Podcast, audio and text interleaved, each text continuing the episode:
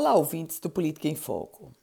Na próxima semana será comemorado o Dia do Servidor Público e, para essa data, o Sindicato dos Trabalhadores da Administração Direta do Governo do Estado até criou uma expectativa sobre um possível reajuste que a gestão Fátima Bezerra anunciaria nesse dia 28 de outubro, dia do servidor público, e um reajuste para todos os servidores públicos do estado do Rio Grande do Norte. Uma expectativa frustrada, mas convenhamos, quem minimamente observasse o cenário econômico do governo do estado e a própria postura da governadora saberia que ela não iria anunciar nenhum reajuste.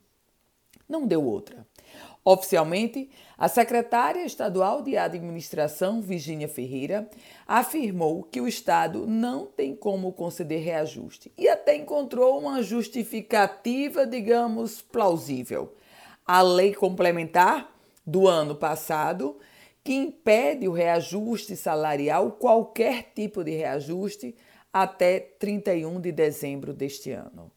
O que fica agora para os servidores do Estado é a promessa de que no próximo ano, aliás, vale lembrar, o ano em que a governadora Fátima Bezerra vai tentar ser candidata à reeleição, justo nesse ano, ela projeta um aumento salarial para os servidores públicos do estado do Rio Grande do Norte de uma forma geral.